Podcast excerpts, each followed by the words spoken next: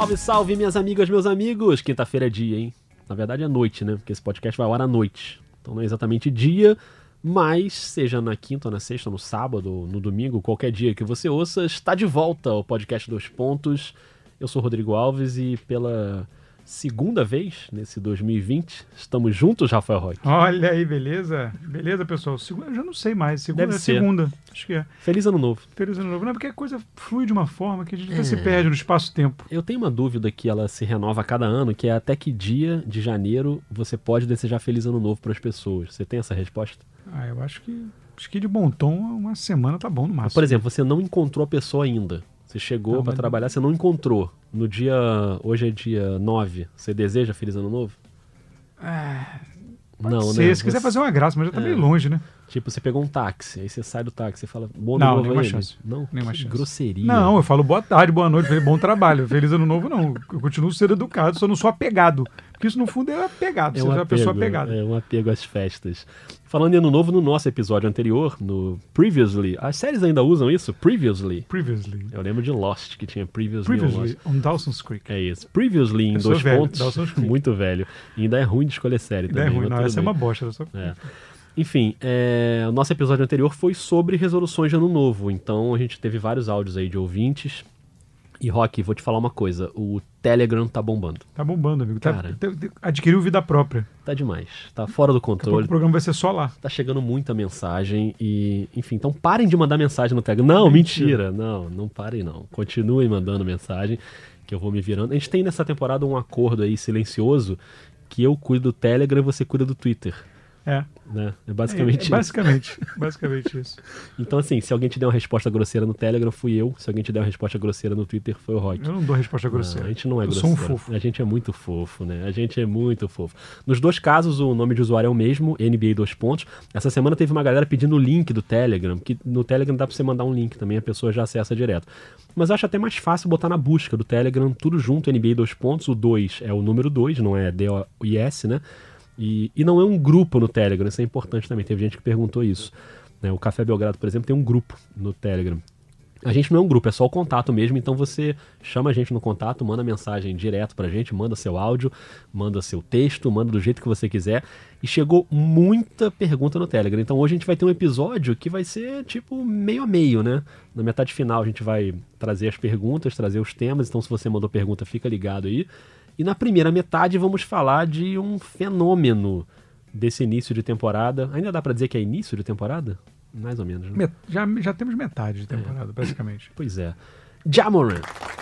Primeiro vamos decidir a pronúncia. A gente vai falar Jamoran ou Morant? É Morant? É, porque Kevin Durant, a gente fala Duran, Pois é. mas os americanos falam Duran. Não, então, mas eu vou falar Jamoran. Mas eu tenho visto gente falando Jamoran, com uma coisa mais Jamoran? americana. É. A Jamoran. gente pode fazer freestyle aqui, vamos ver na É, hora. porque, porque se eu tiver que pensar no Jamoran, eu esqueço que eu vou falar sobre o Jamoran. Então acho que eu vou Jamoran. Mas enfim, o garoto calouro do Memphis Grizzlies está voando, literalmente, né? Porque às vezes ele voa mesmo, dá umas cravadas incríveis, e o Memphis está na briga para essa última vaga aí de playoff no Oeste. Está em nono colocado hoje, está um jogo atrás do San Antonio. Mas essa briga, na verdade, ela tem até o sétimo do Oeste, tá um pouco desgarrado, e aí do oitavo até o décimo quarto, tá tudo meio embolado ali. É Portland, Sacramento, Minnesota, Phoenix e New Orleans. Só o Golden State que tá mais para trás mesmo. A última vez que um time, eu anotei aqui, um time de campanha negativa foi pro playoff no Oeste, sabe quando foi? Não sei, não. 1997. Cara, demais. Aliás, foram três times nesse ano: Minnesota do Kevin Garnett, o Phoenix do Jason Kidd e o Clippers de ninguém. Não tinha ninguém. Basicamente, eu fui ver lá o Clippers, o cestinha do time era o Loy Vott. Então, Olha assim, não, né, não dá. Mas enfim, é, o Memphis vem de três vitórias, ganhou do Clippers, né, aquele jogo clássico lá, meteu 140 pontos no Clippers, ganhou do Phoenix, do Minnesota. E na sexta-feira, se você está ouvindo isso até sexta tarde ou início da noite, tem Memphis e San Antonio. Um jogo que é um confronto diretaço ali pela oitava vaga. E o Memphis agora emenda seis jogos em casa. Né? Te- já teve o do Minnesota que ganhou, vai ter esse do San Antonio. Depois pega Golden State, Houston, Cleveland e New Orleans. Antes da gente falar especificamente do Jamoran, Rock, o, te surpreende o Memphis estar nessa briga ali para vaga? O, o Memphis me sur... é assim, ele me surpreende estar na briga pela vaga. Porque eu, eu não achei que a briga da última vaga estaria assim. É, Conseguiu entender o meu raciocínio? entendi, entendi. Eu, eu acho que o, o Memphis está jogando um pouquinho acima do que eu imaginava.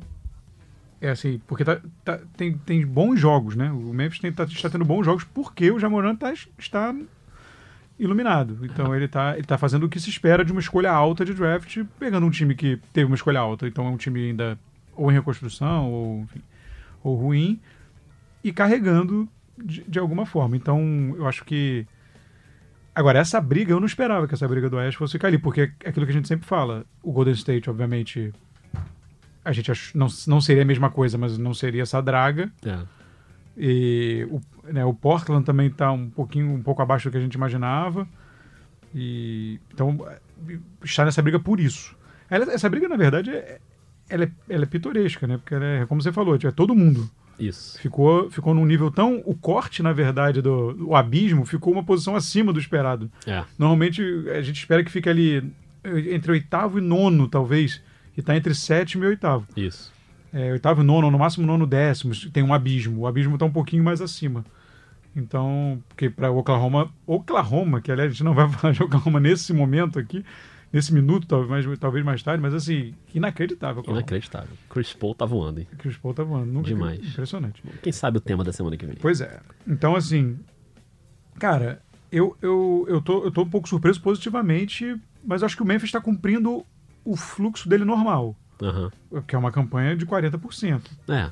É, tem é- isso, né? Essa novidade dos times de campanha negativa estarem disputando a oitava vaga, né? Pois é, é uma, é uma campanha de, de 40%. E imagina que tá, isso também pode ser um tema para frente, as, as- essas regras novas da NBA que, que vão entrar aí, uma delas é o playoffinho É. ali embaixo. O playoffinho. O playoffinho do playoff. É isso, pra ver quem vai pro playoff. Então, o Memphis estava aí, ó. Se É fosse isso aí, o Memphis estaria É, pra babando. você que tá por fora, é, a proposta é sétimo, oitavo, nono e décimo jogam, aí o sétimo e oitavo se enfrentam, quem ganhar tá no playoff.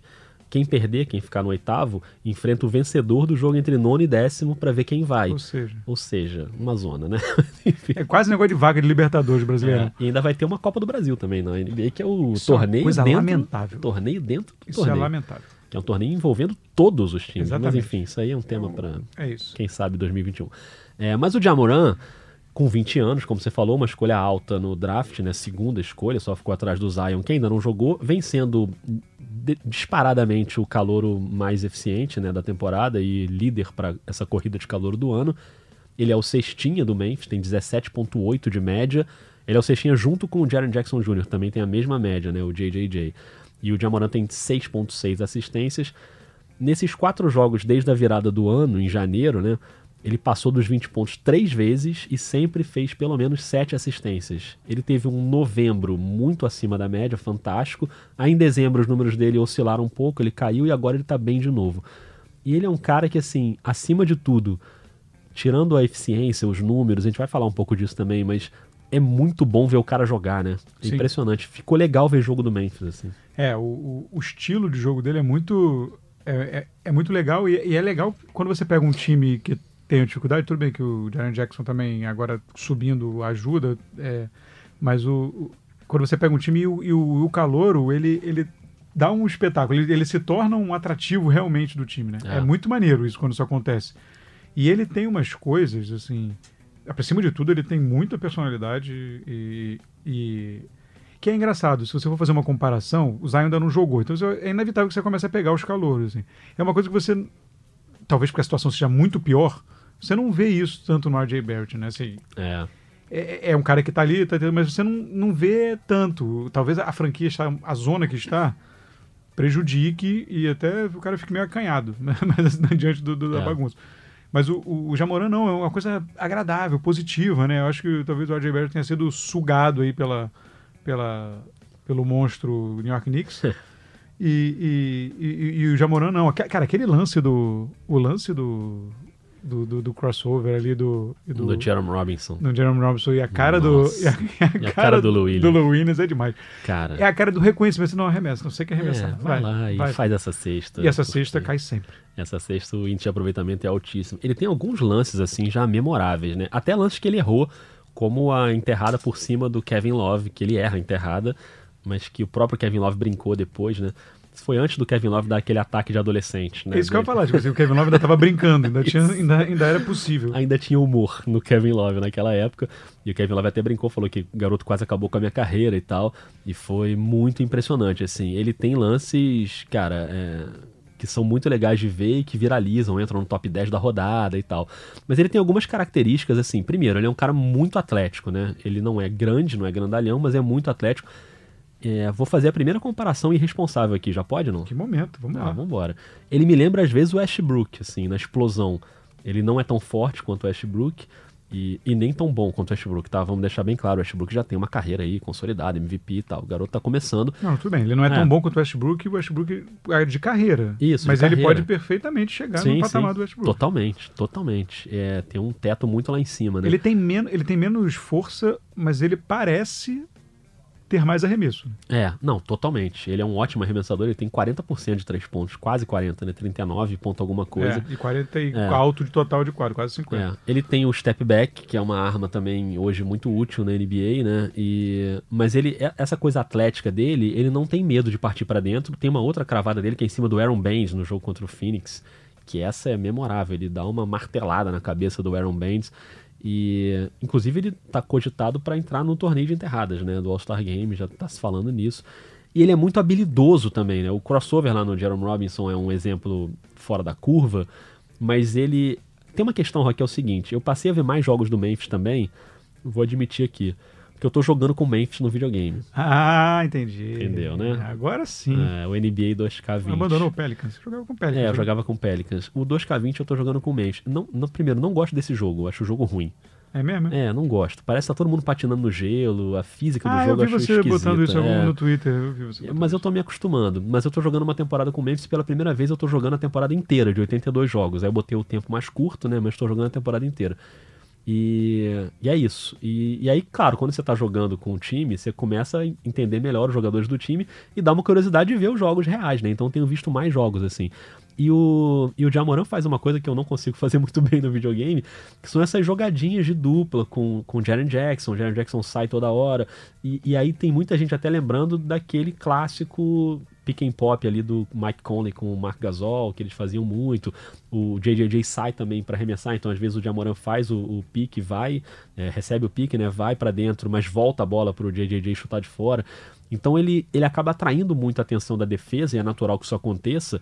E aí ele faz com que outros caras do time apareçam, né? O JJJ é o- talvez é o melhor exemplo, porque é cestinha junto com ele, mas tem o Dylan Brooks, tem o Brandon Clark, que é um cara que eu praticamente descobri no videogame, não tinha visto tanto ainda, mas virei fã desse jogador, é um, um garoto muito interessante de ver jogar. E os veteranos, né? O Valanciunas, que é bom pivô, o Jay Crowder, que entra bem. Então, acho que ele faz o time render melhor em volta dele, o que é raro, né, para um calouro, assim, o cara já no começo da carreira fazer o time jogar melhor, mas partindo do princípio de que ele atrai muita atenção da defesa, e ele é um bom passador também, né, ele é um cara de sete assistências por jogo, então ele também faz o time jogar melhor, e por isso também o Memphis, o Memphis não é só ele, né, ele faz o time jogar mais. Sim, ele. O que é uma característica muito destacável para um calouro. É, é é. muito destacável. Você- um cara que consegue. Porque produzir números assim, para você ser um cara habilidoso e tal, como aquilo que a gente já falou. A defesa está menos atenta, ainda não tem o seu, ainda não tem o seu scout legal. Tem da época da, da- da universidade, mas não sabe como isso vai traduzir para a NBA. Então, e, e o jogo, a NBA é um jogo muito mais veloz, então um cara, um cara rápido como ele é, é, e, e teria a, a possibilidade de aproveitar, a possibilidade de aproveitar isso. Às vezes Mas- o time é uma draga e o cara faz muito ponto, Sim, né, mas, mas destaca. essa capacidade de essa visão de conseguir fazer as pessoas, os, outros jogadores melhores e a- arrumar alternativa para explorar o potencial dos outros, isso é muito especial, né? É. Isso na verdade é o que é o que é o diferencial de um cara que vai ter uma carreira em alto nível é, na NBA. É, É. O Taylor Jenkins tem falado muito disso, né, sobre ele. Parece que o Taylor Jenkins ama o Jamoran, assim, é, fala que é um garoto que, que é muito interessado, tipo, quando acaba o jogo, tava lendo uma reportagem, não vou lembrar agora onde, mas num site gringo, é, que ele sempre, todo jogo o Jamoran vai e pede para a comissão técnica separar as jogadas ruins dele na partida para ele ver junto com o Taylor Jenkins e falar, bom, o que, que eu fiz errado aqui, o que, que eu posso mudar. É, é óbvio que assim, um monte de gente faz isso, né? Não é só o Jamoran. Um monte de jogador faz isso. Parece que a gente fala isso, é o único cara que, que né, tenta melhorar, não é isso. Mas o Taylor Jenkins fala que já sabia, a gente já sabia desde o universitário que ele teria algum impacto na NBA, né? Tanto que não, é, não à toa ele foi a escolha número 2. Ele jogava em Murray State, né, no universitário, e chegou a fazer jogos impressionantes. Mas talvez é, não desse para saber que ele ia ter tanto impacto no sentido de um jogo mais amplo, assim, né? Não só ser um pontuador ou um garoto atlético que vai entrar no top 10 de jogadas da rodada, assim, mas um cara que vai conseguir fazer o time jogar melhor e levar o time a uma briga aí por vaga no playoff, né? Sim, sim, é, é, né, é inevitável, né? Quando todo aquele, aquele scout, aquele scout lá do, na época do draft, aqueles vários sites americanos são super completos, né? E fazem esse levantamento e de tudo, e medidas irrita e jogos. um pouco esse momento. É. Sabe que me irrita. É, né? eu sei que te irrita. Aquele Não. famoso texto básico, é, defende bem o pick and roll e é atlético, que vale para todo mundo. Sim. Então, mas a, nas, o que eu gosto, na verdade, é das comparações. É, boa. Eu gosto do, do que pode vir a ser. Assim, ele, ele era muito associado ao Darren Fox. Que, que é novo também, enfim, Mas não chega a a ser. Mas é parecido. O tipo físico é, meio, é, é É, parecido. velocidade. a velocidade e tal, e é, é bem parecido. Eu acho que ele pode vir a ser, se ele ganhar um pouquinho, até um pouquinho mais de corpo, embora seja mais. Que eu acho um pouquinho o Lillard, assim. Talvez possa ser. Caramba, jogou alto agora, hein? Sim. Gostei. Eu, eu- não, isso eu achei, assim, eu acho que pode ser. Assim, tem um pouco parecido, o Lillard tem um pouco mais de corpo do que ele. É, tem ele, é- ele- mas ele ainda é novinho, ainda É. deve ganhar ainda um pouco de massa e tal. Tem arremesso pra cacete, É, desculpa demais. expressão. Cacete tá liberado. Porque agora o Demolila tá de. Ele, eu aproveita, aproveitamento dele, a gente fez um podcast sobre isso. É. Ele- É, melhor a dois passos do, É. do- do- da linha do que da linha. Não, o jogo três. que eu fiz agora no Sport TV. Eu tava- eu tava assistindo, eu tava aconteceu isso duas vezes no jogo. Ele tava muito mal, ele começou muito mal o jogo, errando tudo. E as duas bolas de três que ele mete no início- nas primeiras são bolas assim, a três passos pra trás da linha. Agora, eu vi uma comparação que eu achei ousada. Olha aí. Mais Eu que achei. Damian Lillard? Não, a Demolila, eu, eu acho. Damian Sim, Lillard- sim. falam da Aaron Fox. Eu, Tá. achei, eu acho que o Demolila pode vir a ser. Mas qual é a Cara, ousada? eu achei ousado. Vai. Alan Iverson. Que isso? Eu vi um site falando, fazendo essa, essa, essa, essa comparação. Eu achei. Eu comecei a pensar sobre. É. Mas eu achei, eu achei animado. Eu acho que essas comparações, às vezes, a pessoa cai numa tentação do tipo físico. De querer desenhar o cara, eu acho, talvez É. um pouco. É, e assim, de- esse cara se parece fisicamente com o Alan Iverson. Ele nem parece tanto, mas talvez pareça O um Darren pouco. Fox é muito parecido. É, o Darren Fox é muito parecido. Então, talvez caia um pouco nessa tentação. É, em eu- vez de analisar a característica do jogo, analisar a característica física Eu do com o cara. Damian Lillard, eu fui não É. físico. É, não físico. Eu- Você mas foi eu acho- bem, né? Assim, gostei. Eu acho que pode ser uma parecida. Assim, mas na verdade não pra imitar, não. Só pra gente ter uma Lógico. ideia do que o cara pode vir a fazer E, e, obviamente, e o tamanho dele. É, o Damian Lillard tá a léguas dele ainda, sim, né? sim, sim. Se ele tomar um monte, um monte de todinho, gelé de mocotó, ou sanduíche de peanut butter and jelly, que nos Estados Isso. Unidos é isso, né? É isso, né? A faixa de amendoim e. Grande dieta. Não gosto muito não, mas tudo Quem bem. come muito isso é o Westbrook. Olha Ele aí. come todo dia antes, todo antes do jogo, o lanche dele é sanduíche de pasta de amendoim com gelé. Então fica a dica aí, Jamoran. Vai nessa, garoto. Vai nessa. Depois dessa incursão gastronômica. Muito bom, mas pra encerrar, você acha que o Memphis vai playoff?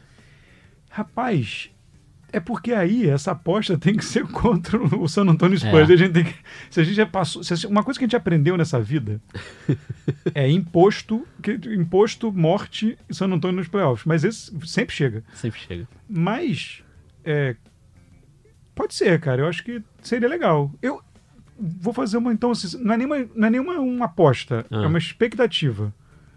Eu acho que seria mais maneiro do que o San Antonio nos, nos playoffs. É, eu tava agora conversando isso ali com o Rafael Marinho, nosso trabalho aqui com a gente, torcedor do Lakers e tal, que esteve no último episódio do Ponte Aérea, conversando com o Andrezinho. E a gente tava falando justamente isso, o que, que seria mais legal. E ele bate na- nessa tecla de que seria muito mais legal o Memphis ir por Eu causa da prefiro- molecada. Eu prefiro Memphis e Phoenix do que San Antonio. É, mas eu fiquei achando. Aí não sei se o coração falou mais alto, que eu gosto do San Antônio, né? Eu acho que Não. seria legal o pop ir de novo e não interromper essa sequência de playoffs e tal. Eu não sei, talvez ali o San Antônio seja legal, mas se você me perguntar quem eu acho que vai, eu acho que vai o Portland. Porque assim, o Entendi. Portland pode ter a volta do Nurkic, Sim. né? E aí muda totalmente de patamar o time se ele voltar a jogar bem.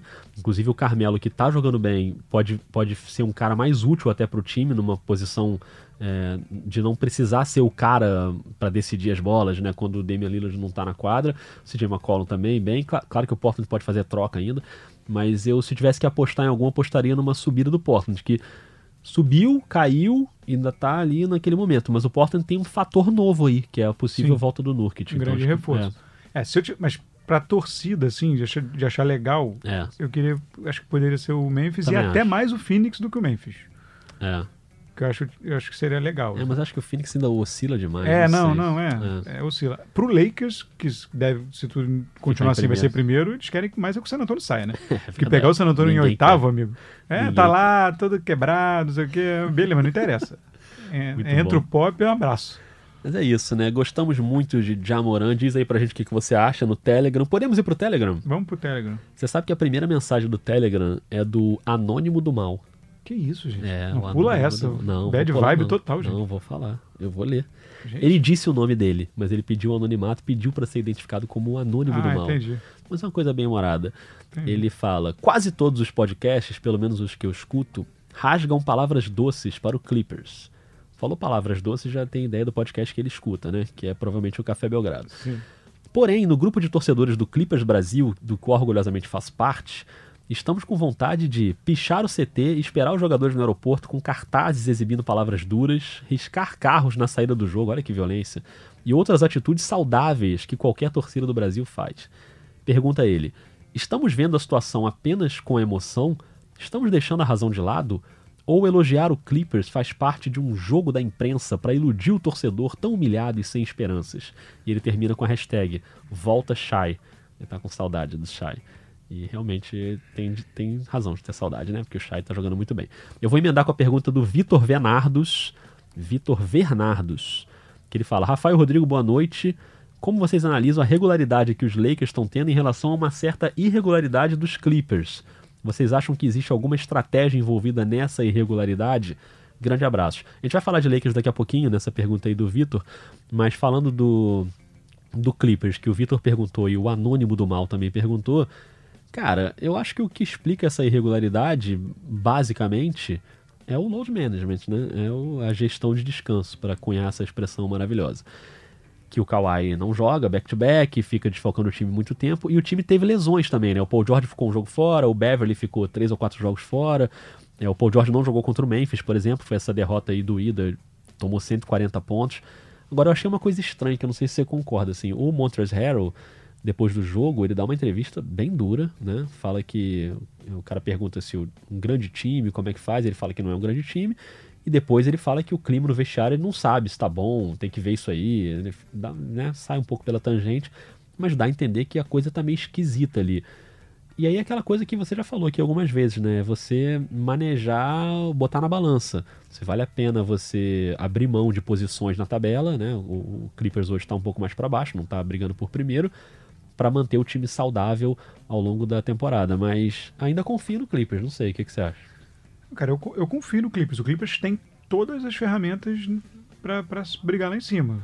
Optou por um caminho. é, optou por um caminho e, eu, e a gente já falou isso aqui algumas vezes. Não vou debater esse caminho. É uma opção, eles vão arcar com as consequências disso. As algumas das consequências podem ser, podem acontecer, podem não. Algumas estão acontecendo. Você é um time novo e aí você faz esse, essa, esse rodízio. Você tem uma dificuldade de encontrar conjunto. É, acontece. E aí, dependendo de como o grupo encare essas, de- essas, essas derrotas ou essas inconstâncias, começa a minar o vestiário, dependendo de como. Porque ninguém gosta de perder. Ainda mais um grupo, de- em teoria, de jogadores tão de elite. É. Você tem um elenco ali muito, muito de elite. Então, cara não vai ficar tomando pancada. né? Aí, come- aí começa né? a perder, toma 40 do meio, toma 140 do meio. É, Começa a complicar. É verdade. Então você, vo- você tem que ficar administrando essas derrotinhas, essas derrotinhas, essas derrotinhas. E aí, eu não sei até. Isso aqui, tá, gente? Pelo amor de Deus. É, eu só tô criando uma hipótese de, de um. Vamos dizer, uma crise, tá? De vestiário. Pô, tudo bem, o Kawhi precisa descansar. Eu imagino que tenha to- muita gente de acordo com essa estratégia. Mas eu imagino que possa ter gente no elenco que não está de acordo com essa estratégia. É, pode E aí ser. o cara fica assim, pô, eu tenho que ficar lá ralando minha cara todo dia na, na, na- na quadra, tomando pancada e o cara descansando. Pode Kawhi ser, voltar no playoff ser o herói. pode ser que esteja acontecendo. Eu não sei, eu, eu não, tô- não estou levantando hipótese, não estou criando. Você não tem fontes no vestiário do É, Clippers? não. Então, assim, eu não tenho. O mais próximo que eu tenho do vestiário do Clippers é que eu tenho o Austin Rivers no time que eu tô. Esse é, o mais verdade. próximo. Mas, o, mas assim, então. Pode ser, eu tô chutando, tá? Tô falando assim, tá? Tô levantando uma hipótese, como pode ser outras várias coisas. Mas as derrotinhas, elas vão criando essas, essas rachaduras. E, É. e aí você tem que administrar. Tem um cara super experiente para administrar isso, que é o Doc Rivers, já administrou elencos super, Nossa, né, com, com Garnett, com, Rondo. com Tá fácil, não? enfim, Paul Pierce, é, Ray Allen, e tudo, assim, então você, você, você tem um cara capaz disso, mas essas turbulências vão acontecendo. E num, num, num, num- playoff super apertado assim, você vê, o Clippers, nesse momento que gravamos, é quarto. Pois é. Então É. você. é, você e, e, a- e se, o, se o Dallas não tivesse dado uma rateada aí recente, o Dallas deu uma leve afastadinha, porque tá, tá 50% nos últimos 10, ganhou 5, perdeu 5. Mas tava ali no bolo também, então você tinha uma briga, na verdade, de segundo a sexto. É. E, então, assim, é, é tudo muito apertado. E essas, isso, essas coisinhas fazem parte do processo de quando você não tá voando. Se o Lakers não tivesse voando, o LeBron talvez já estivesse reclamando. Sim, sim. Aí você tem o KCP que é loucaço, você tem o Magui que fala bobagem, o Kuzma que é marrento e fala também. Ele E- falou, mesmo voando, né? Não, O Cu- enfim. O Kuzma mesmo voando deu um probleminha. Pois é, mas, mas entende? É, As, as derrotinhas vão criando É. essas fissuras. Não, é e, e aí você, você vai ter que aprender e a lidar com isso no decorrer desse projeto aí. Mas eu acho que ainda dá pra ter esperança tranquilamente com o Clippers. E sobre o Lakers, tem uma pergunta aqui, mas antes dela tem outra aqui do Gilvan Marçal, que tem a ver com o Lakers, Gilvan Marçal de Belo Horizonte, que pede pra gente comentar sobre o Dwight Howard no torneio de enterradas. Você gosta dessa achei, le- notícia? achei legal. Eu também achei. Eu achei legal porque É. ah, é legal. O cara tá vivendo uma nova fase, tá super feliz. É. Eu acho que ele só tem que fazer uma boa seleção de enterradas. Né? Então, aí Porque ele não é mais o super-homem. Isso, exatamente. Acho que ele tem que ser uma coisa assim: ah, vou participar, vou usar a força, vou usar umas posições. Se ele tentar negócio de linha de, de- de lance livre de novo, É, mas eu tenho uma tese também que o torneio de enterradas é um evento fadado ao fracasso, né, no, no All-Star da NBA. Então acho que só a fanfarra é capaz de salvar o torneio de enterradas. E o Dwight Howard é bom nisso, de fazer uma graça, levar uma fantasia e fazer uma coisa lúdica. Acho Sim. que o lúdico é o capaz de salvar o torneio de enterradas, né? Então E- acho que e- assim, botar um monte de jovem que enterra pra caramba, É, é chato. Não, e- não, Ah. imagina, o Dwight Howard vai ser ótimo. É, ser, vai então, ser vai- sensacional. todo mundo vai querer ver, então vai ter um atrativo E ali que eu o acho legal. problemas à parte, mas o, o Derrick Rose vai voltar a Chicago para participar do torneio de habilidades. Também, verdade, Derrick Rose. É verdade, Derrick Rose que esteve nesse nosso episódio aí recente sobre Sim. Ressurreições. Tem umas outras ressurreições rolando aí pra gente falar num episódio futuro, hein? Daqui a pouco a gente volta a esse tema. Seu amigo Léo Tricolor mandou um áudio sobre mercado de trocas tendo a ver com Lakers, então vamos ouvir o que ele diz. Fala meus amigos aí do Dois Pontos, aqui é o Léo Tricolor, novamente, torcedor do Lakers, não nego, muito desde criança, nesse caso desde criança mesmo. Eu queria ver uma situação aí com vocês, essa, essa- época de contratação está muito quente e obviamente os noticiários do Lakers aquecem junto. É, já falamos do Iguodala aqui atrás e não vou entrar nesse assunto de novo, mas algumas situações têm pintado aí na imprensa norte-americana. Eu queria ver a opinião de vocês. Falam muito da possibilidade da vinda do Derrick, eh, Darren Collison, que anunciou aposentadoria aí um tempo atrás, eles poderiam ser né, sair da aposentadoria, e obviamente existe uma disputa do Lakers e do Clippers, onde, onde o Lakers quer, o Clippers quer também. Ele seria um, um ball handler legal e distribuiria bem as jogadas.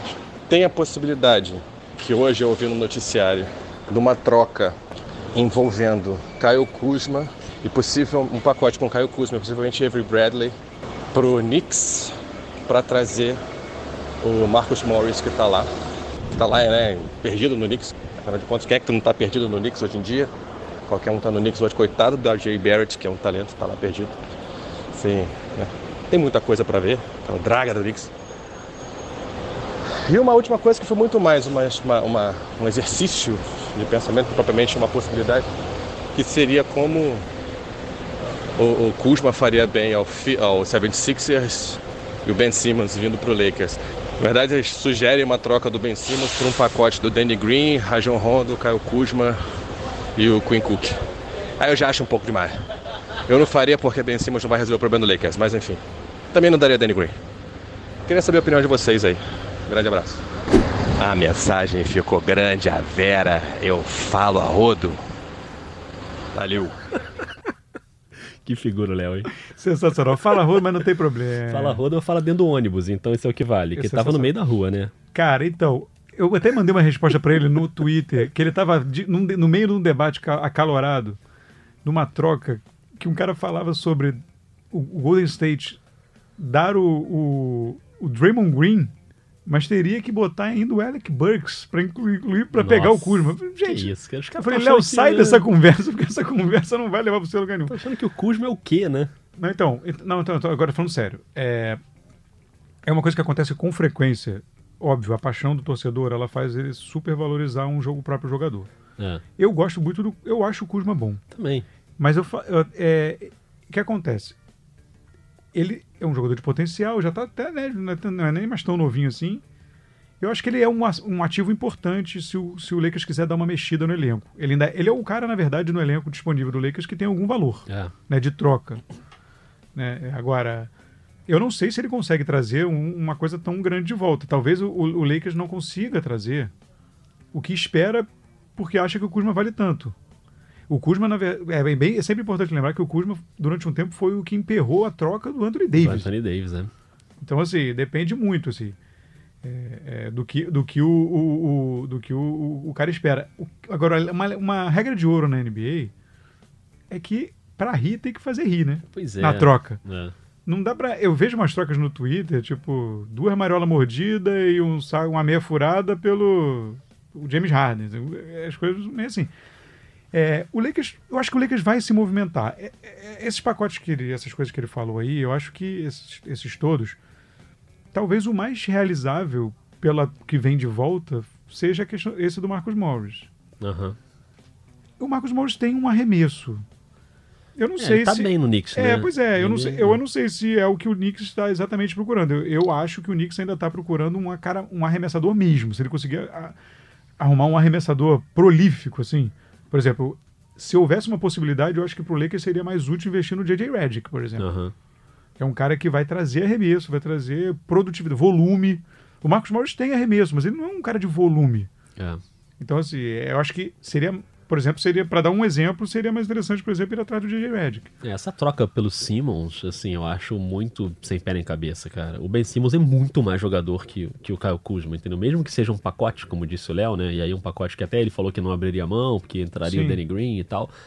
Mas, cara, é, ele fala, ah, o Ben Simmons não vai resolver o problema do Lakers. Muito menos o Kuzma vai resolver o do Philadelphia, entendeu? É, o, é, o, o problema do Philadelphia, a questão do Philadelphia agora, nesse momento, me parece, na verdade, conseguir alguma coisa pelo Al Horford. assim. É, pois é. Eles já se tocaram que o Al talvez É. não seja um bom encaixe. É, a gente E- falou é, disso aqui no. é último. mais, é, mais, é mais sair o Al Horford do que o Ben Simmons. O Ben Simmons é, é, é cara da franquia, assim. Claro, ele não vai sair. É muito pouco provável, assim, eu acho bem, bem pouco provável. Mas, É, enfim, mas também acho, NBA que é o Lakers, loucaça, é, né? também acho que o Lakers vai pro mercado e o Lakers tem isso, né? Tem pouquíssimas opções de troca ali no elenco do Lakers. O Lakers vai se dar melhor se for uma coisa do buyout de alguém que tá fora, como o Darren Collison, que ele cita, né? Que é um cara que estava aposentado, escolheu se aposentar jovem por causa da religião, né? A questão de Sim. investir lá, ele é testemunho de Jeová e tal.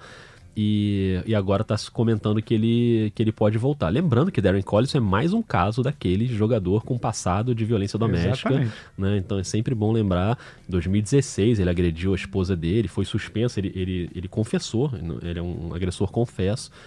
E... Igual o Derrick Rose. Igual o Derrick Rose. E aí, duas indicações até que eu queria aproveitar para fazer. Um é o texto que a gente já citou no Twitter da Drica Evarini, que é lá do NBA das Minas, que tem um texto que lista todos os casos de violência doméstica, acusações de estupro envolvendo jogadores da NBA. Então, para quem tem dúvida, que quando a gente falou sobre isso, é, teve muita repercussão, né? Muita gente veio perguntar, Sim. pô, não sabia do caso desse jogador e tal. Então, entrem lá no texto da Drica, tá no meu Twitter, no Rodrigo, Rodrigo77 Alves. Quase que eu esqueci qual é o meu Twitter. e. E agora a Jéssica Senra, que é apresentadora da TV Bahia, fez um, um pronunciamento, um editorial no, no jornal, no telejornal que ela apresenta, sobre o goleiro Bruno, falando exatamente o que a gente falou aqui naquele episódio. Que a gente é a favor da ressocialização, que o cara tem que ter a chance, mas não numa posição em que ele possa se tornar ídolo e referência, ser aplaudido e ser vangloriado e tal. Exatamente. Exatamente o que a gente falou. Então é um tema que voltou muito à tona. A gente talvez faça um episódio aí né, nas próximas semanas sobre isso, mas só para registrar aqui que o Darren Collison, acho que Sim. sempre que tem um caso desse é bom a É gente. bem- é- o asterisco é, é É relevante. isso, exatamente. E, e- e só rapidamente, esportivamente nessa área, que é, é uma aposta, né? É. É, quer dizer, sabe o que é o jogador? Ele é um veterano da NBA, mas o cara que tá parado. Claro, Talvez, É. mas como o cara tava aposentado, se bobear nem tava treinando, isso. talvez agora tenha voltado a treinar, mas enfim. Mas o discurso motivacional deve estar ótimo, né? Porque ele estava naquela da religião lá, então ele deve estar afinadinho com o discurso motivacional. E só lembrando que o Lakers também precisa de um armador, um playmaker para a segunda unidade, porque a torcida não tem mais paciência com o Rajon Rondo, né? Não tá jogando bem, não tá conseguindo, então não é só um arremessador, eles querem um armador também. E o LeBron gosta disso, né? Lembra no Cleveland, quando ele pediu um playmaker, eles foram contratar o Deron Williams e tal. Enfim, Estamos falando muito já de times de Los Angeles, vamos mudar aqui o foco para Houston, Rafael Roque. Olha lá. Olha lá. Gabriel Torres, de Campos dos Goitacazes, aqui no Rio de Janeiro, fala: Boa tarde, curto muito o trabalho de vocês, continuem. Continuaremos, Continuaremos. Hein? Continuaremos. Até expulsar a gente, continuaremos. Ele fala: Sou torcedor do Houston e quero saber a avaliação de vocês sobre o trabalho do Mike D'Antoni. O que precisa mudar e melhorar? Essa é sua, Rock. Cara, o Mike D'Antoni está no último ano de contrato, não foi dada a extensão o dono embarreirou a extensão, mandou o famoso calma. Vai esperar o último, vai, como vai se desenrolar esse último ano de contrato? O boato que rola é que se não for para final de conferência da NBA, ele não vai renovar, não vai ser renovado. É, o, o Mike D'Antoni é uma mente brilhante da NBA. Campanha, um cara vitorioso assim de campanha, né, de, de campanhas positivas e tudo. É um cara que mudou a NBA de, de, jeito de jogar aí, ajudou em algumas mudanças no NBA, o, set, o Seven Seconds or Less e tudo mais. Phoenix, né? No Phoenix. É, o reforço mesmo desse jogo de três pontos aí do Morey Ball, que é a prioridade de eficiência e é. tudo mais, ele tem ajudado muito. Mas há muitas críticas com relação à defesa, que são já conhecidas e até são remediáveis, mas estão começando a surgir umas, umas críticas de que ele não, ele não consegue muito desenvolver jogador, ele anda com rotação muito curta, ele extenua os jogadores, aí chega no playoff, o jogador não responde. Aconteceu isso com o Harden nos últimos três anos. É, o, o, o, desempenho do Harden nos playoffs continua muito bom, mas na hora que está todo mundo olhando, parece que ele não explode. Uhum. E aí caem as críticas em cima do D'Antoni, porque extenuou o time durante a temporada. Ele joga com uma rotação geralmente de 7, 8 jogadores. Assim, no máximo, no máximo 9, o nono joga tipo 4, 5 minutos. Então, é, é, é, um, é um cara que é muito talentoso, é uma mente muito, muito brilhante de, de, de ataque, mas ele tem essas, essas críticas. Assim. Eu, eu, particularmente, eu tenho uma opinião. Eu acho que ele é muito. Ele é tudo isso que eu falei, positivo. Mas eu sinto, eu ainda sinto falta, e talvez seja por, pela personalidade e o estilo do Harden. Falando do Houston especificamente, não dos outros trabalhos do, do D'Antoni, talvez pelo estilo do Harden, eu acho que a, a, a, o, o, sistema ofensivo do Houston é muito simples. E é muito. Essa coisa, ah, é muito dependente da bola de três? É. Morre, na, morre pela bola de três, é, vive pela bola de três, morre pela bola de três, beleza. Mas eu acho que com, o com os jogadores que tem, poderia ter alternativas numa hora que a bola de três não está caindo. São alguns é. jogos que o Houston perde porque a bola de três para de cair. E, é, e aí poxa, tem como você treinar pelo menos e ter uma válvula de escape, assim, ah, não, não é isso, mas vamos tentar aqui uma coisa, uma coisa diferente. E ele, e ele insiste e fica nesse sistema, é, me parece um sistema pouco desenvolvido para um cara que é tão inteligente ofensivamente. Talvez pelo alfa, o homem macho alfa que é o, é. que é o Harden. Talvez seja por isso. Mas é basicamente isso. Muito bem. Que análise, hein, Rafael Roque? Que análise. Bom, vamos lá. Tem bastante pergunta ainda do Telegram aqui. Diego Vocês de estão Mauá. com tempo? Vocês estão com tempo? Vocês sentam aí bonitinhos que ainda tem bastante coisa, tá? Diego de Mauá pergunta o seguinte: ele manda: Salve Rafael Roque Rodrigo Alves, aqui é o Diego de Mauá. Gostaria de saber o que vocês acham do Dallas para os próximos anos. Tem time para brigar por título nos próximos anos com a chegada de mais algum bom jogador? Quais as perspectivas para esse time no futuro? Gosto demais do podcast de vocês, continue assim, valeu. Obrigado, Diego. É, o Dallas, como você falou, né, deu uma escorregadinha né, nessa, nessas últimas semanas. A gente está gravando isso na quinta-feira. Na quarta, perdeu um jogo doído né, para o Denver, com o Jokic decidindo ali. E o Doncic não foi tão bem na reta final. E, mas é um time que acho que tem ótimas perspectivas para o futuro, né? Talvez esse não, esse não seja o ano do Dallas ainda. É um time em formação, acabou de se formar, mas o Doncic é muito jovem ainda, tem muito a evoluir e a química com o Porzingis tem muito a evoluir. Eu acho que agora é ir construindo em volta, né? Acho que não tem muito segredo aí pro Dallas. É, é o, o, Dallas ainda vai ter a aquela que você gosta. Ah. Growing Pains. Growing Pains é uma das melhores expressões. Então, ainda, tá, ainda, ainda vai ter esse, esse processo. É um time novo, como você falou. Essa oscilação aí ela tem uma colaboração razoável da saída do, do Porzingis, né? Que tá machucado. É. E, aliás, saiu a notícia. Antes de entrar aqui pra gravar, eu tava lendo que ele tá tomando infiltração no joelho. Nossa, que perigo. E aí, tipo, já, já, já dá um. Chega a dar aquele frio na espinha, né? Mas que, a princípio, isso é uma prática comum de Dallas e tal, de fazer tratar os jogadores assim e tudo mais. E que, mas assim, a saída dele deu, ajudou pra- bastante. A dupla é muito importante. Sim. né? É um time que depende bastante dessa É. dupla.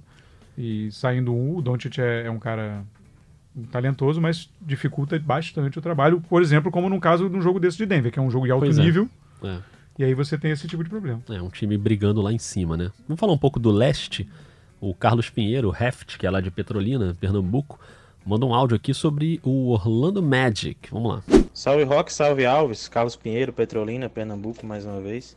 Queria desejar para vocês e para todos os ouvintes um feliz ano novo, um ótimo 2020. E essa off-season que cada vez se aproxima já está prometendo. Falando em off-season, já está chegando a trade deadline, queria falar algumas coisas, queria que vocês trouxessem aqui pra gente. Em primeiro lugar, queria falar do Orlando Magic. É, desde antes do, do Natal, desde antes do Ano Novo, vi alguns jogos do Magic.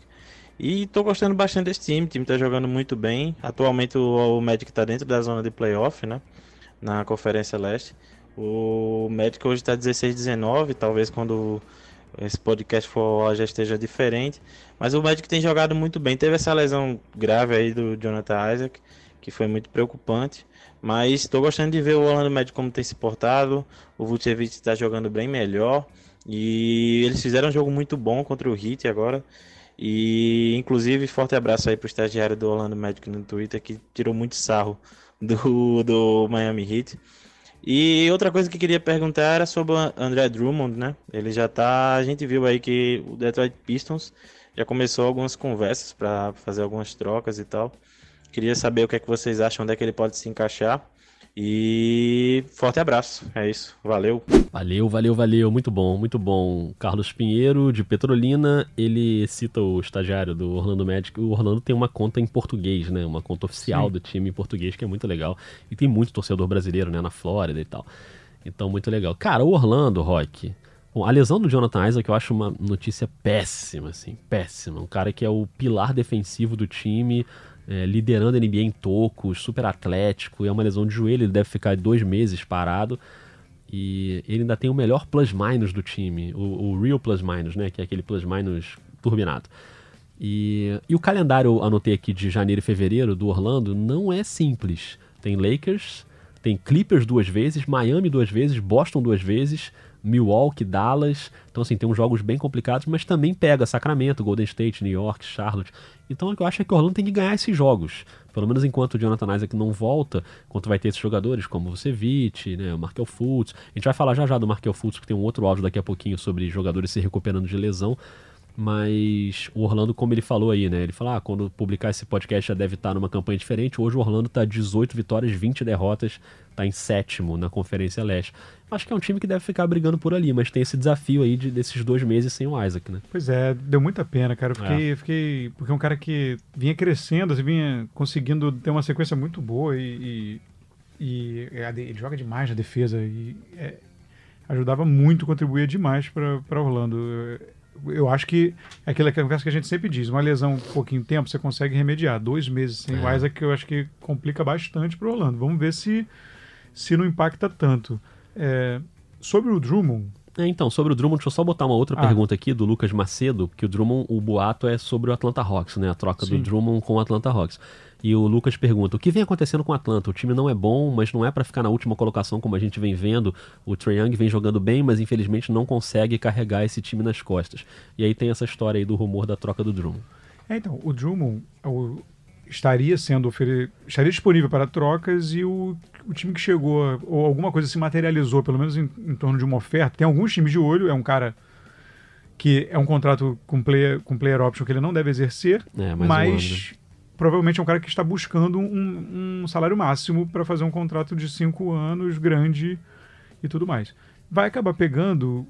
Vai acabar, um time disposto a pagar o máximo para o Drummond, no longo prazo, é um time que não tem muitas alternativas. O André É. Drummond é um bom jogador, na minha visão, não é um jogador para máximo. Também acho. Mas isso acontece na NBA, é questão de oportunidade. Você está numa classe fraca de free agents e, e franquias que não têm a capacidade de absorver, de atrair free agents, não tem um, ou porque é mercado pequeno, ou porque não está brigando pro playoff e tudo mais, elas pegam um jogador numa troca e oferecem algo que outra franquia não vai oferecer e o cara fica, no primeiro momento, por dinheiro e estabilidade. E aí ele pode virar um, enfim, um, um como é que diz? Um, é que eu tô com a palavra em inglês, eu não eu tô evitando. Fala em inglês, Rock. Fala em Não, inglês. Qual é a palavra em inglês? Cornerstone, O pilar. pilar da franquia. Eles adoram inglês necessário, tem uma tara. Então, é porque eu fico lendo essas paradas em inglês o tempo inteiro. verdade. E aí você fica memorizando. É natural. Então, e aí. É isso. A, a, a escolha seria, seria. O, Atlanta tem algumas escolhas extras de primeira rodada É. para oferecer. E, e casar o salário não seria difícil. Um exemplo, por exemplo, é mandar o incrível salário de Chandler Parsons, Que foi o primeiro nome cogitado nessa troca. né? expirante, para, para o Detroit abrir espaço no cap. Porque é. o É. salário expirante, ele manda o cara embora e acabou o problema. É. Aí ficamos tentando entender. Aliás, co- conversando com o Marcelo Monteiro, um abraço para Marcelo Monteiro. Grande abraço. Grande torcedor do Atlanta Hawks. Figuraça, gente boa demais. Exatamente. O cara que coordena é, grupos de fantasy de, de NBA, é um espetáculo. É um gênio.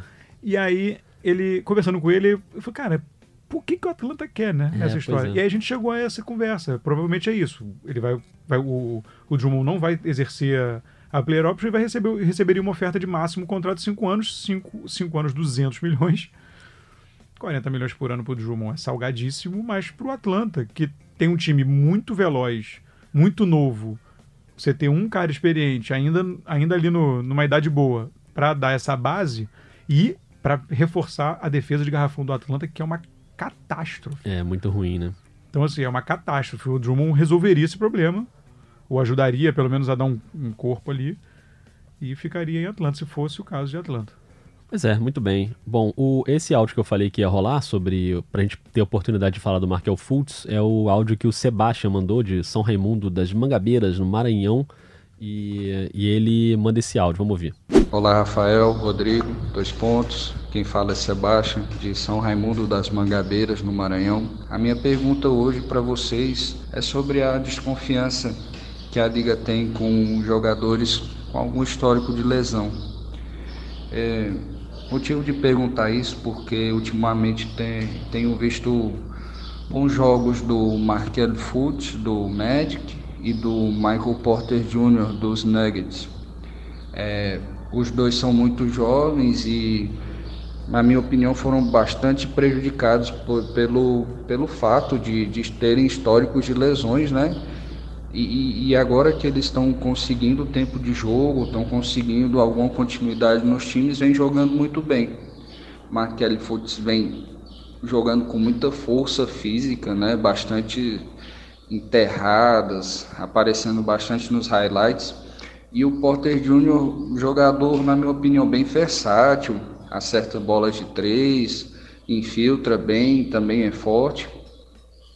Então, o que vocês pensam? Falta um pouco de carinho com esses jogadores por parte do time, um pouco de paciência? Ou às vezes também o, o que, a questão financeira pese mais para os times manterem esses jogadores quem eles têm dúvidas? Grande abraço. Valeu, Sebastião. Grande abraço. É uma boa pergunta essa, hein? É, eu acho que é natural essa desconfiança, né? No caso do Markel Fultz, tá jogando muito bem realmente no Orlando, vencendo uma das peças importantes do Orlando, mas assim, ele era uma escolha número um de draft, então você tem uma expectativa alta em cima do cara. E ele teve aquela lesão bizarra, né? Uma lesão de ombro, o cara meio que desaprendeu a arremessar, e aí perde, né? O primeiro ano ali praticamente inteiro. Então acho que são casos diferentes. O Michael Porter Jr. acho que é o contrário, assim, te- não teve uma desconfiança, ao contrário, o Denver confiou totalmente nele. Tanto que draftou o cara mesmo sabendo que ele podia não jogar a primeira temporada e agora tá colhendo esse fruto aí, porque ele tá muito bem. Ele é um ótimo reforço pro Denver nessa temporada.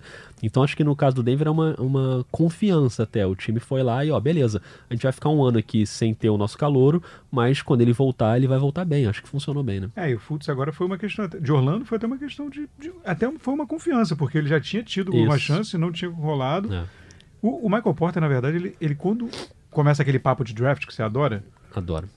ele era cotado até para ser número um. Isso, é. Só que esse problema nas costas, ele É, teve um problema nas costas, duas ele fez cirurgias, duas né? cirurgias e tudo mais. E na época, o, o, o, Denver draftou e todo mundo ficou assim, ah, é, É. beleza, vai arriscar. Só que o Denver tinha uma condição muito confortável, o Denver não precisava dele. Isso. Era um time que já estava totalmente montadinho, era uma escolha que o Denver tinha alta por acaso. E era de uma. Eu não vou lembrar agora de onde era essa troca, mas enfim, era de alguma troca e, e eu não vou me lembrar, depois eu posso botar no Twitter, mas. Me pegou agora pela memória, mas o. o É, dava pra esperar. ele podia esperar. É. Era um time montadinho, como esperou. E agora, na verdade, você ganha um super reforço. Continua com o time montadinho, né? Não sai praticamente ninguém. Exatamente. e- Você é. continua com um super reforço. Então. Verdade. Muito bem. Rock, tem quatro perguntas ainda. Teremos aí um recorde de tempo nesse podcast? Não, Não, não vamos responder rápido, sim, não. não, não Mentira. faz isso não, que é sacanagem com quem fica Exatamente. por último. Não pode Mas quem fazer selecionou isso. por último foi você. Não foi eu não, tá, foi eu sim. É, bom, vamos lá. O Regis Fontes de Belo Horizonte manda um áudio aqui sobre a briga entre conferências. Diga lá, Regis. Salve pessoal do Dois Pontos, Rodrigo, Rafael, aqui é o Regis de Belo Horizonte. E minha pergunta hoje é a seguinte: desde que eu voltei a acompanhar a NBA, há uns dois anos e meio mais ou menos, eu escuto falar insistentemente sobre a disparidade do leste e do oeste. O oeste sendo aquela conferência onde as- os times são mais fortes, onde a disputa é maior, a disputa pelo playoff é mais acirrada. E o leste sendo aquela conferência onde as coisas são mais irregulares, tirando ali talvez a elite da, da conferência. O restante dos times não é tão forte assim. A primeira dos roda- rodada dos playoffs dificilmente tem alguma zebra. Eu queria saber de vocês a que se deve essa disparidade, se isso é uma coisa circunstancial ou se é realmente, é, sei lá, devido a tamanho de mercado, cultura de basquete, que leva as divisões a ser tão desequilibradas assim. E queria a visão de vocês se isso é, tende a aumentar ou diminuir nos próximos anos. Tá joia? Obrigado, um abraço para vocês. Valeu, Regis, um abraço pra você. É, são ciclos, né? Isso acontece muito, assim, de... Nos últimos anos teve uma predominância do Oeste e nas duas últimas temporadas, duas mudanças muito significativas, né? Que LeBron James e Kawhi Leonard trocaram o Leste pelo Oeste. Então acho que ainda reforça mais. Mas por outro lado tem essa questão que, como a gente falou no início do episódio, o Oeste pela primeira vez, né, em muito tempo, tem o time com campanha negativa podendo ir pro playoff. E o Leste tá numa briga, assim, o, Oeste, o, o Leste tem ali seis times na elite que, depois desses seis, tem um, um abismo, mas você tem Milwaukee, Miami, Boston, Toronto, Filadélfia, Indiana, estão nessa ordem aí enquanto, no dia que a gente tá gravando. E há um equilíbrio muito grande também, né? Sim, é, essas coisas oscilam até é, uma, uma, do- uma, uma das propostas do, do- dessa mudança que a gente estava falando mais no início do episódio É. seria lá no final do playoff é, re- reorganizar as semifinais, na verdade, Isso. de forma que fosse por ordem da classificação. É. E aí não ia ter Geral. final de conferência, né? Normalmente. Você pegaria. Seria, para você, para em teoria você ter os dois melhores times, chance de ter os dois melhores times da NBA mesmo É. na final, Independente da conferência. dependendo da conferência. É, eu acho que isso, cara, isso é, é cíclico mesmo. Eu acho que tem um, existe um, lógico, você vai moldando os times. Você acaba moldando os times pela concorrência. Você, todo mundo vai correndo atrás de, de produzir mais e de tentar se fortalecer porque você tem uma concorrência mais forte em volta. Né? Talvez um cara que está ali no meio da classificação do leste seja um, um general manager mais, rela- mais tranquilo do É. que um general manager do meio da classificação do oeste. Porque você conseguir uma vaga no playoff no oeste é muito pior. É. Então a faca tá mais no- no seu pescoço.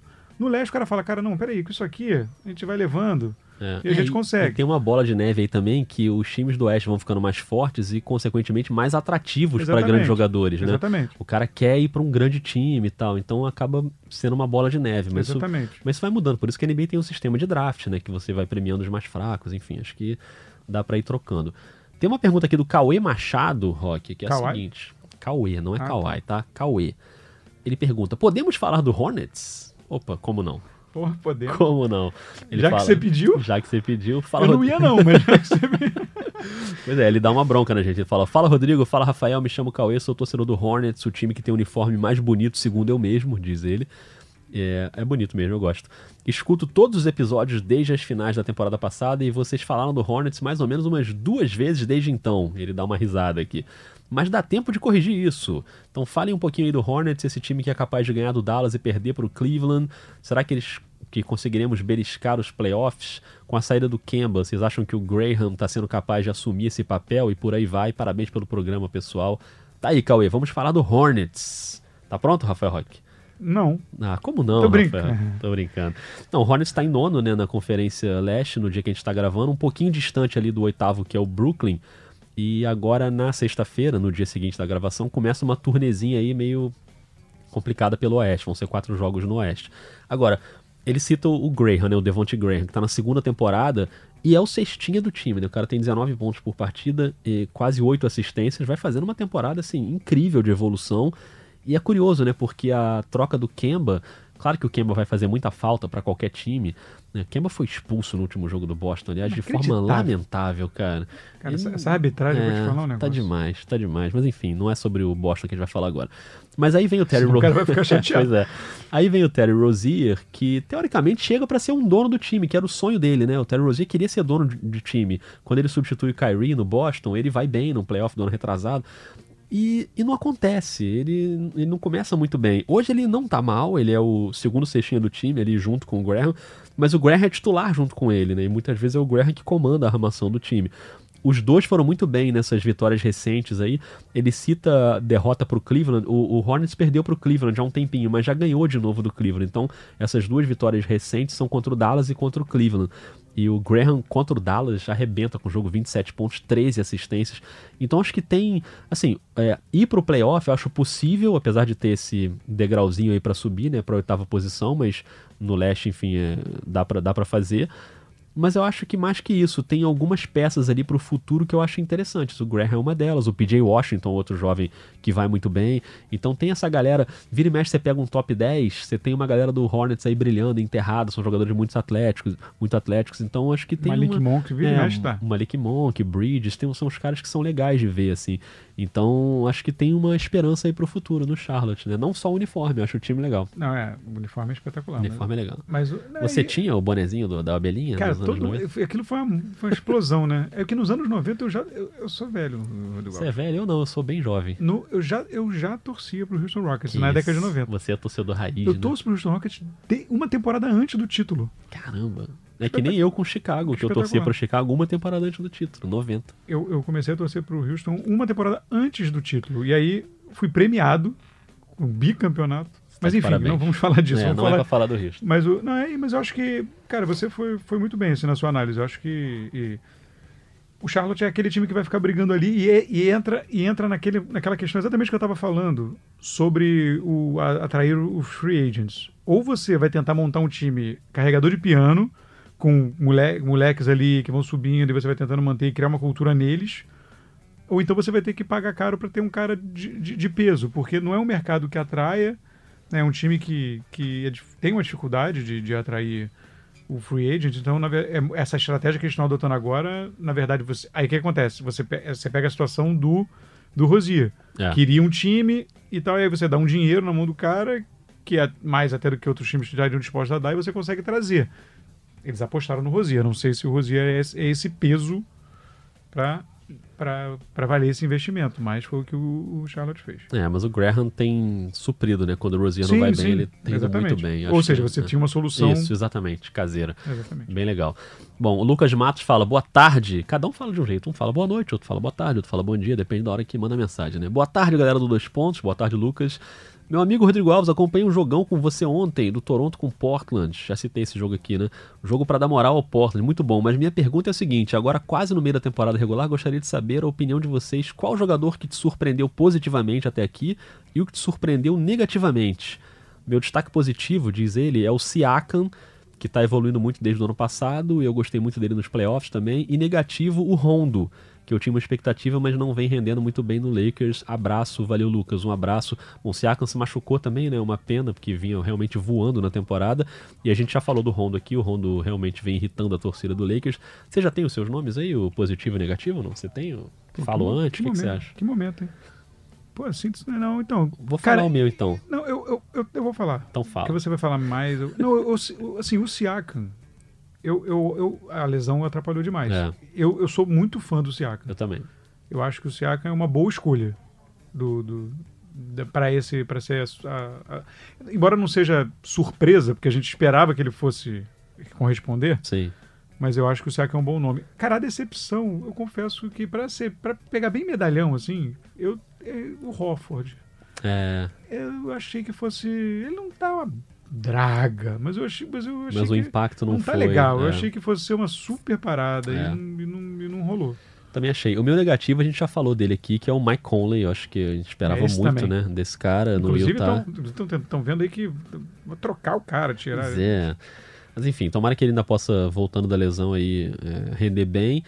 E o positivo, a gente já falou aqui do Don't, lembra que a gente falou, já, já rolou esse tema, né, num outro episódio. Acho que o Chris Paul é uma surpresa positiva da temporada, tá indo muito bem, mas eu vou escolher um aqui meio alternativo, que é o Ração Whiteside, que é um cara que eu não dava nada mais por ele. Acho um jogador defensivamente esquisito, gosta de ficar dando bote em toco pra dar toco o tempo inteiro. E, cara, o Ração Whiteside virou talvez um dos maiores protetores de aros da NBA. Tá jogando muito, assim, muito no Portland. Virou uma opção completamente sólida na ausência do Nurkic, que ainda não tá jogando. E tá indo muito bem. Então, acho que são bons nomes Nessa aí. Mas... linha, Dwight Howard também. Dwight Howard também, a gente já bem. falou dele, é verdade. Essa situação do, do- Rapidinho, essa situação do Conley é tão bizarra que com a chegada do Jordan Clarkson.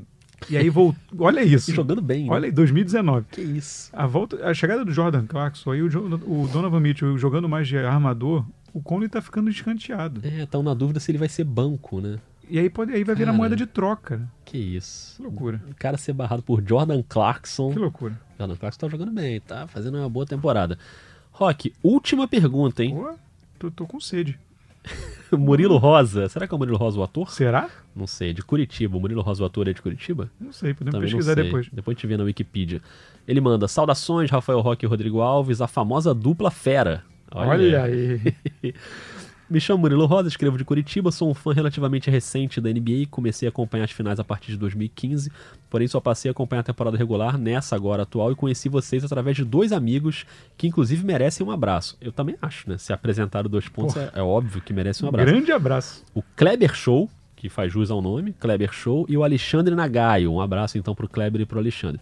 E aí o Murilo fala: já maratonei todos os episódios e curti demais. Como fã recente, queria entender um aspecto da liga. É uma boa pergunta que ele manda, Rock.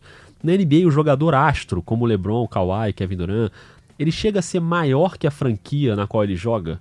Pergunto isso porque a transferência desse tipo de jogador transforma uma franquia menos prestigiada num forte candidato só pela sua presença no elenco e acaba mudando até de patamar com o que aconteceu com como o que aconteceu com o Raptors, né? O Raptors com o Kawhi mudou de patamar.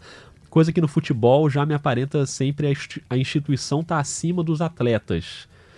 É um bom tema, Rock. A gente tem aí uns 40 minutos para debater esse tema. Vamos abrir um, vamos abrir um episódio novo? A gente vai, vai marca pra Cara, esse, esse tema vale um episódio inteiro, hein? Mas vamos dar uma palhinha. Vamos dar uma palhinha. É, você sempre fala aqui, vou roubar já a sua frase de início, que a NBA é uma liga de jogadores. Né? Você sempre fala isso e eu concordo muito com você. Diferente do futebol, é, eu acho que o futebol tem uma história mais linear, né? O futebol brasileiro você tem os clubes grandes, os clubes médios, os clubes pequenos. Isso dificilmente muda, porque tem muito a ver com tamanho de torcida também, tradição e tal. A NBA é diferente, há muito mais troca né, de grandes jogadores, é uma, é uma liga de jogadores e, e eu acho que depende muito do time. Por exemplo, o LeBron. né? o LeBron é maior que o Cleveland? Eu acho que é. A instituição LeBron, um dos maiores jogadores de todos os tempos, eu acho ele maior que o time Cleveland Cavaliers, sem nenhum desrespeito ao time, aos torcedores sim, do eu, Cleveland. eu também acho. Mas eu acho que ele é um cara que, pra história do basquete, ele é mais representativo. Mas o LeBron é maior que o Lakers? Acho Não. que não.